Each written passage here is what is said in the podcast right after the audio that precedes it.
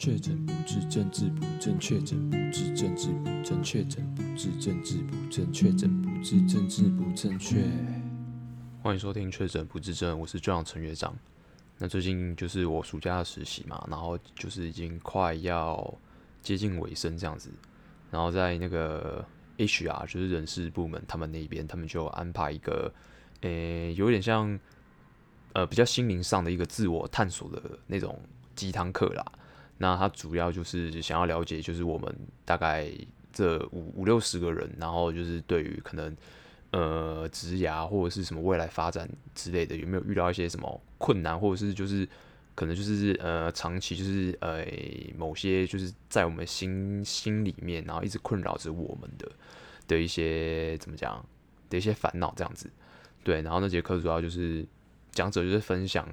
就是他自己个人的经验啊，然后就是对于你要如何去知道你自己、认识你自己，然后还有去如何去探索你自己啊，对，那主要就是一个认识自我的一个的一个分享。但其实，哎，这件事哈，就是对我来说啦，就是我我已经就是已经心里有这个烦恼，然后跟思考这件事情也也已经真的很久了，就是。就是自我探索这个东西，大概是从我高中那时候左右，我就一直在思考这件事。那其实思考这个其实也不会很意外，但是它为什么会变成一个困扰？那其实就诶、还蛮有问题的。因为其实像诶、以台湾来讲，那我们不是通常就是国教啊，就是十二年国国国教，然后就是我们成长的过程当中，我们基本上。都是被灌输一个就是认真念书，考上好大学，未来一帆风顺这样子的一个想法。但其实，呃，这个想法对于就是可能成绩没有很好的人来说，他其实是不适用的。就是我今天如果书念不好，那我是没办法上好大学。那我没有上，没有办，没有办法上好大学之后，那我不是人生就完蛋了吗？那其实这就造成一个很大的。误会就是说，其实会读书当然当然很好。如果我今天就是呃天生就是比较比较会念书，比较知道怎么考试的话，那我的确就是可以透过这样子比较世俗的这这种这种这种道路，那我可能就是也可以可以可能一定的机遇可以保证我未来就是可能会蛮平稳，或者是就可以得到呃比较比较安逸的生活，就是成功几率会比较大。但是并不是说你今天不会读书，或者是你今天没有办法照着世俗要求或世俗所期待的那个样子成长的话，你就没有办法就是有安定的生活，或者是你就你就没有办法活下去。诶，那这就是一个很大的一个呃，怎么说呢？就是一个很大的问题点呐。那呃，很多人其实他会念书，就比如说像我，我其实算是也也不会太笨，然后真的要我念也是 OK。但是，呃，我高中的时候，那时候就是怎么讲，就是有点有点自我迷失。那我之前的集数在蛮一开始之前有分享过，那时候一一迷失之后，你就其实顿时就不知道，哎、我现在就不想念书啊啊！我不知道，我不知道，就是我念书，然后我我之后要干嘛？然后你就开始有这样子的这种疑问在心里。然后当你产生这样子的疑问的时候，你就不会想要念书，你就觉得，所以我到底念书的目的是什么？你你其实并不知道，你只觉得好像哎、大家叫我念书，爸妈叫我念书，老师叫我念书，然后然后叫我考上好大学，那就就这样就好了。那其他东西好像好像不是我该思考的，甚至是我就算我去思考，我也不知道我要思考什么，完全就是一个没有头绪。对，但它其实很重要，就是如果你就是现在可能年龄大概是二十二十一岁，然后大三大三左右，准备要出社会的时候，你可能就会开始有这样子的疑虑。那所以那时候就是这节实习课，然后就是主要在讨论，呃，就是自我探索嘛，心灵这个层面，就大家的彷徨的这个课程的时候，那其实我我就看到很多人有，其实我觉得大家的毛病就差不多，就那几个。首先第一个就是，呃，担心自己的能力不足，然后第二个比较有趣的，然后也是比较多人困扰的一个点是担心，就是觉得自己的表达能力。不好，就是沟通能力不是很好，这样子。对，那我觉得，好，我就先针对第一个问题，就是关于就是自己的能力不够的这件事情，然后我分享一些我自己的想法，这样子。那自己能力不够这件事情呢，那其实就是怎么讲？就通常，呃，你要知道自己喜欢什么事情嘛？那你知道你自己喜欢什么事情，你有兴趣之后，你才会有一个呃未来的轮廓，就是我想要做什么。比如说，我想要当太空人，或者是我想要当什么考古学家，或者是我想要当什么科学家等等之类的。就你要先热爱、有兴趣、了解，然后你才会去积极的去做那件事情，去提升自己，然后成为才有才才有接下来的那个机会去成为那样子的人嘛。这是一个。你你就是直接用一种很逻辑的思考方式，可以得出来的一个呃的一个步骤这样。但是如果你今天就是像像台湾的教育啦，就是你就你就就是我那个时候就是叫你一直念书一直念书嘛，但是他根本就没跟你讲说，就是你要去思考你自己喜欢什么，想做什么，然后。呃，就就像就是你在选大学科系的时候，那那时候就是其实网络也没那么发达，就是智慧型手机也没那么方便的时候，那你根本就也不知道就是这些科系到底在干嘛。你只知道诶、什么念念商之类的啊，我以后当商人，然后我念什么法律，我以后要当律师，然后就是你就是会有这种很很肤浅、很表面的这种这种资讯而已。你就是不知道，好，那我今天如果好，我要当律师，那我要成为律师，我是不是要呃，比如说要了解很多的案例？然后要背很多法条等等之类，就是你不知道细节，然后你就不知道这个过程，就是变就会变成说这个过程对你来说，你是在不知道情况之下，然后你就必须做出决定，然后你就必须要去做这件事情了。就是听起来有点倒因为果，就是你应该是先知道你想要干嘛，你才去做，而不是因为你做了之后你才去思考你要干嘛。所以这这个就是一个很大的问题啊。那很多人就会可能那时候只会知道啊，我就是。学测自考分数考高之后，然后我就我就自己排自己的顺序。但是我其实对，就算我今天考得好，但是我排出来顺序我也不知道，就是哦，第一志愿好，如果是台台大电机或者是台大什么医学之类的，那可是你你你真的知道你就是就是嗯进去之后要学什么吗？那我知道就是有些人他的确可能可能因为家庭背景或等等之类，他其实对于就是在很早的时候就已经知道自己的兴趣在哪，未来要成为怎样的人，他也知道自己的。呃，热忱跟他感兴趣的方向是在哪边？那这些人很幸运，对，那他们是从一开始就一个有目标的，在很踏实的在前进。但是大部分的人，我觉得就是没有这么幸运啦，就是很很多时候，嗯、就是会像我们这个时代，就是可能百分之七八十的人都会遇到这样子的困扰，就觉得自己能力好像不够，然后你也不知道自己到底热爱的是什么。那其实你想想看，就是我们现在这个年代，其实的确是还蛮蛮困难的。那此话怎解？那就是透过我这一两个月左右的实习，我就发现天哪，就是我现在想要进入这间公司，然后我必须学习的技能包山包海，就是很多，就是可能包括像我对于广告比较有兴趣嘛，那可能在比较前端的广告创意发想，然后到中间的可能跟呃媒体机构做一些协商，跟客户做协商，然后一些媒体代理，然后跟一些可能媒体的呃预算的分配之之类的跟购买，然后只然后到末端到现在数位转型之后出现的一些，比如说呃 GA 分析，然后你要如何下关键字，然后你要如何透过数位行销，然后绩效行销，然后去调整，就是提升你的，比如说现在电电商啊，像虾皮等等之类上面的商店的。购买率等等之类，然后要如何就是透过这些数据，然后透过比如说 Google 的这些工具啊，然后你去做一些再行销，然后就精准的去寻找你的你的体验。你看我刚刚这样子三十秒，我讲了多少东西？然后那些东西可能我们没有必要每个都学会，但是我们即便是要要每个都是有可能六十分的了解，就其实就很困难的。所以重点不是在于，就是今天今天我们会有这种。这种焦虑，对未来焦虑的这种问题，是因为我们根本就没有办法像以前一样，就是很专心的 focus 在某种呃技能或者是某种的专业上面。但我们现在就是变成，嗯、真的是每个人就是被迫成为斜杠青年，就是你真的要学会很多东西，就是没有，现在已经没有一个地方就是只要求你就是会一个东西就好了，已经没有这样子的事情存在了。对，那。所以就会变成说，你这么多多东西要学啊，你每个都不能学好的情况之下，谁不会焦虑？大家都会焦虑吧？所以也会产生，就是我，就是大家始终都觉得自己好像能力不够，就是因为你太多东西太乱了，然后你你甚至再加上你之前根本就也没有真的很很知道，就是没有真的完整的探索过你到底的喜好是什么，所以你就会产生像这样子的焦虑。那其实我直到现在，就我自己本身啊。就是也是一样，还是会被这样子的问题所困扰。对，那就是一阵一阵啊。那有时候可能就是 怎么讲，就是会有会有那种特特别特别焦虑的时候，那有时候又还好。然后身边也很多人都是都都有这样子的情况啦，对啊，十个里面十个都都有这样子这样子的焦虑存在，对啊，那有时候就是其实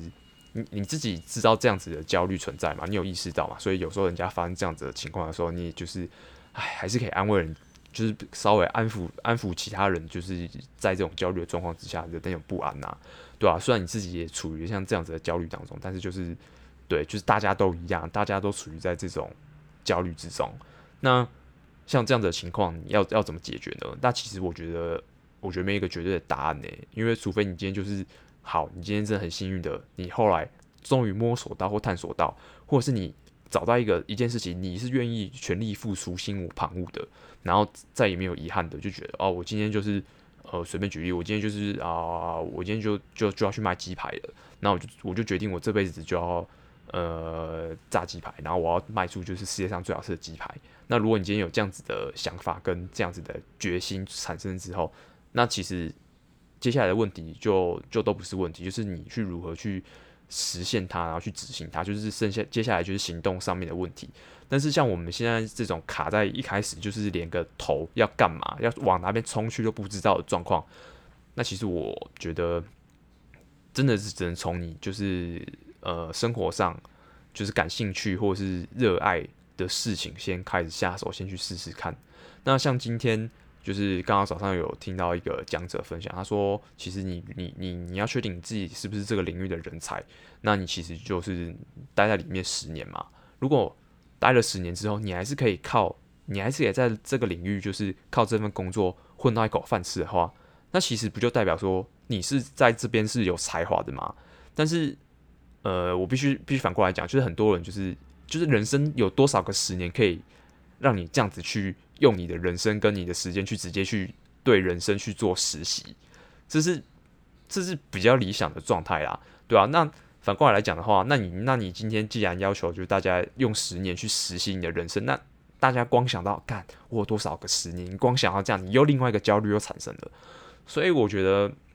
我觉得该怎么说呢？就是就是你你会你会反会去焦虑，我觉得这没有办法避免呐。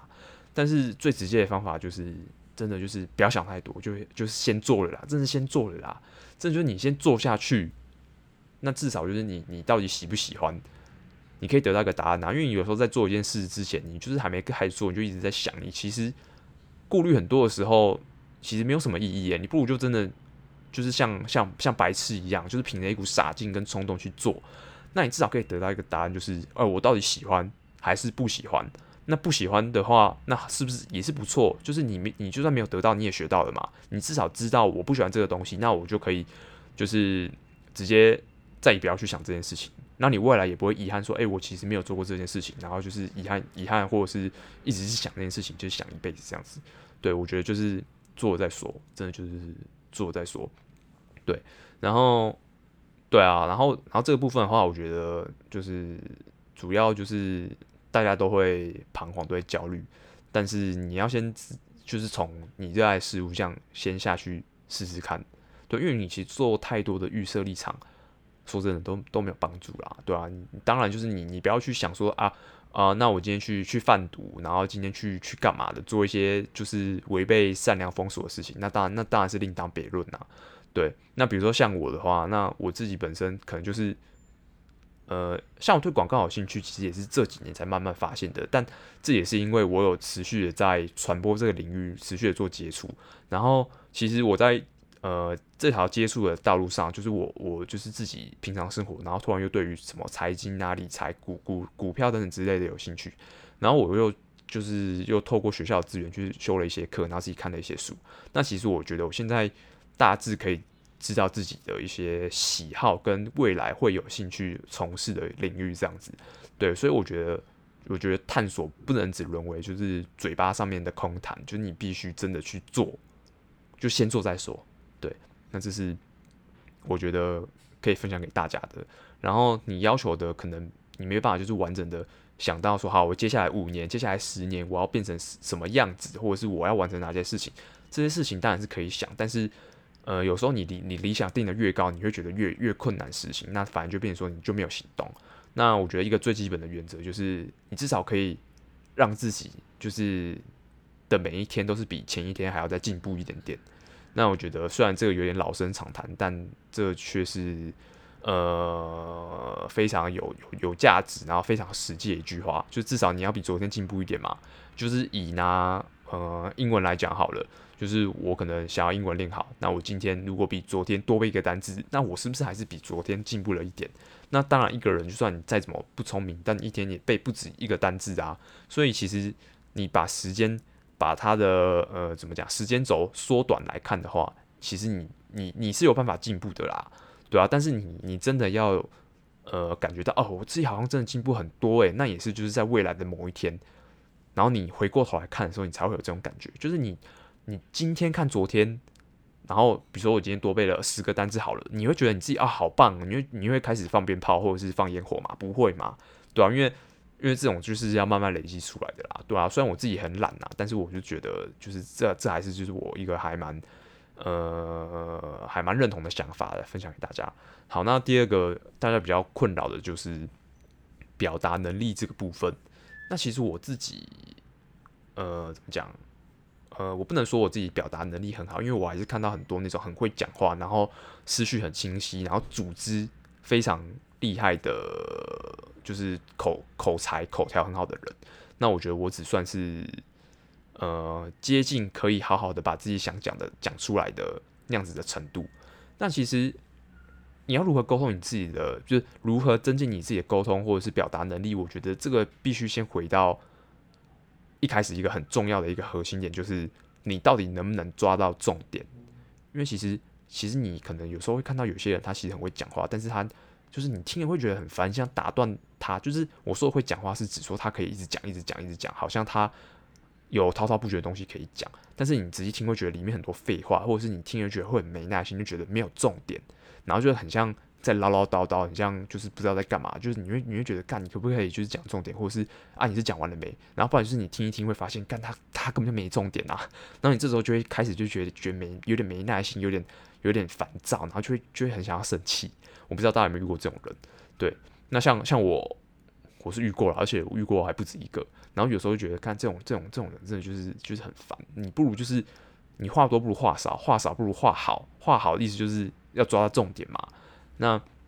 我觉得，呃，沟通能力要变好，第一件事情就是你要先抓到你要讲的事情是什么，你要先抓出你的重点。因为就算你今天沟通能力不好，但是如果你能抓到重点，然后去跟人家解释的话，我觉得这个是可以慢慢的梳理出来，就是呃你想讲的东西。但是没有重点是一个最可怕的事情。那如果如果今天刚好就是你属于那种有办法讲话，但是你是抓不到重点的，我我跟你讲，这种人干超悲剧，就是超烦，就是他会觉得说你可以赶快闭嘴嘛，就是不想听你讲话一堆废话。对，那所以你今天要先抓到重点。那你要如何就是增进你的表达能力？我自己的想法是。呃，如果你今天是要报告或者是 presentation 的时候，我觉得你可以直接打出你的讲稿，讲稿，讲稿先列出来。然后，因为你重点列出来大项之后，你就可以很专心的针对你的重点或者是你的题目，然后去慢慢的构思说你要如何去解释它。所以，我觉得打讲稿是一件还呃，对于你就是觉得自己表达能力不好的话，就等于是说你预先做准备嘛。那你在表达给人家的时候，是不是就不会变成说你的临时要去组织，或是呃要马上想到什么，然后去讲什么？那这样子的话，有些人可能就是有些可能、这方面本来就没有这么呃有有天赋，或者是有这样子的才华的人，那你可能就是在随机应变上面会比较没有那么灵活嘛。那你如果你可以事先做准备的话，那我觉得可以补足还蛮蛮蛮大一部分的，对。那接下来的话，就是你可以把自己的声音录下来。就比如说，你就不管是你今天有讲稿，还是你没有讲稿，但是我觉得你都可以试着把自己想要讲的东西先录下来，让自己听一次，就是让自己当自己的的的的教练或当自己的老师这样子。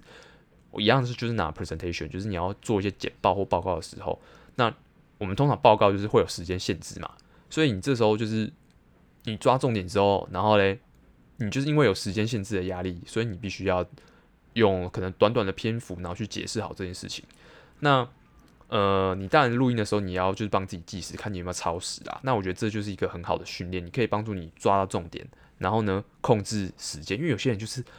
他就是一直讲，但不会控制时间。他虽然讲得很详细，但是就是有些就是变得有点太过冗长，就没有意义。然后你就听人就会真的很想打断他，就觉得干，所以重点在哪里啦？我知道你就是做很多准备或者很多资料，但是你但是你那个时间控制就是你必须要去注意，因为现在大家的专注力就是只有。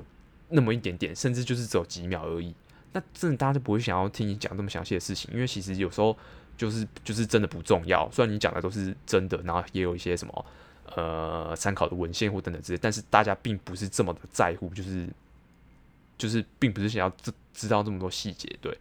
所以刚刚第一个第一个讲就是你先抓重点出来嘛，然后第二个就是你可能可以自己录音这样子录下来，然后自己去。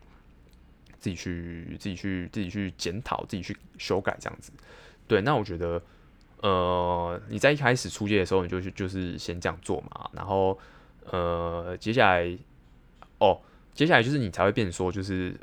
呃，会随机应变，因为就是会有一个自己的一个思考的逻辑在。就是前面的练习都是帮助你，就是如何去找到你一个思考的逻辑，然后，呃，关于一些资讯组织的这种顺序，这样子。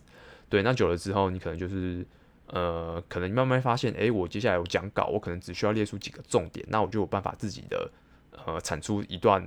呃，叙述的文字跟沟通的内容，那你其实就是进步了。对，那，呃，比较进阶的话，才会变成说，你今天就是可以，呃，很自在的，然后很随机应变的跟人家、跟人家、跟人家对谈，不论是你对客户还是。跟人家谈论一些重要事情的时候，那我觉得那个就是，那就是最终的目标啦。对，那接下来就是你其实要把握，就是每一个你可以去讲话或发表的机会。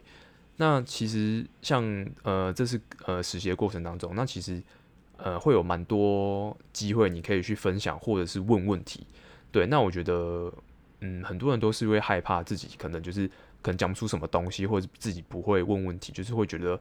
自己就是问的问题会很蠢，所以你就不敢问这样子。那其实我以前也会这样子，我我就甚至就是听完人家分享之后，我就就脑子一片空白，然后就我就觉得哦，他讲很棒，但是我好像就是没有真的呃能够提出什么什么问题。那其实我其实之前有去重视过这一块，因为我觉得其实没问题就是代表说你你可能顶多就只是听懂人家在讲什么。就到此为止而已，但是你没有去更进阶的自己去思考，自己去延伸他刚刚分享的东西，有哪些地方是你认同，或哪些地方是不认同，或者是你进阶又想出了一些其他就是讲者没有提到的一些部分，那这时候你就会有一些问题会提出会浮现。那我觉得重点就在于，就是呃呃，你你你成为一个沟通能力很好的人之前，你必须就是要。懂得聆听，就是你听的这个部分也很重要。那你会听的时候，然后你能够正确的接受资讯，然后加上你自己有办法思考的时候，你这时候其实我觉得问题会自然的浮现出来。那接下来就是你有问题的话，其实你就不用不用太担心，我觉得就是可以提出来。那可能就是因为我这次的实习经验就是都是处于远端，比较不会有那种面对面的尴尬感，所以我就我就都会很直接的，就是。呃，提出问题，对，然后我也觉得，就是我事后回想，会觉得，哎、我提出来问题好像也不会很蠢，那我觉得的确是，呃，还蛮值得提出来探讨的。但当然，就是讲者有时候也会就直接就会就会觉得说，哎、你问的问的问题其实问得很好，哎，问得很对耶。然后他其实也会肯定你所提出来的问题，对。然后其实提问题的话，就变成说，就是比较进阶的表达能力的，你要如何清楚，然后就是在这种。呃，人家分享一分享完之后，马上要提出，马上要组织，然后马上要清楚的告诉人家你的问题点在哪里，然后还要回忆起刚刚讲的内容是哪个部分让你产生问题。那我觉得提问题就是一个沟通能力集大成的一个最后的一个结果。就如果你今天你要检视你的沟通能力好不好，你只要看看你到底会不会问问题就对了。因为问问题就包含了，首先第一个，你有没有好好的听懂人家在讲什么？第二个就是你有没有。完全的接收到这些资讯，你是不是思考过？然后你也理解，然后你产出问题。这第二个就是理解的部分。第三个就是你要如何清楚的再把你的问题给整理好，然后表达出来，讲得让其他人听得懂。你到底要问什么？然后第四个就是你你你你的组织嘛，就是你如何去问，如何去解释，然后如何有条理，然后清楚有逻辑的表达给人家知道。对，那我觉得这就是一个沟通能力提升最大的证明，就是最后这个问问题。对，那其实啊，分享都是容易的，但是实际上还是要靠，就是各位就是自己去呃实践在生活当中，然后要加上你真的要有那个勇气啦，有那个毅力，然后去督促自己要做这件事情。对，因为有时候就是大家就是会不知道他害怕什么，就不敢讲话啊，对啊，那我觉得很就是很多人都是都是这样子，不知道不知道到底是。到底是没认真，还是就是真的就是因为害羞，对吧、啊？那我觉得就就不要害羞啦，因为毕竟毕竟算像在这个疫情的情况之下，但是人跟人之间还是必须要面对面去交流，然后去做出一些情感跟思想上面的一些呃，对，就是交流。对，好了，那这集就先分享到这边，那我们下期见，拜。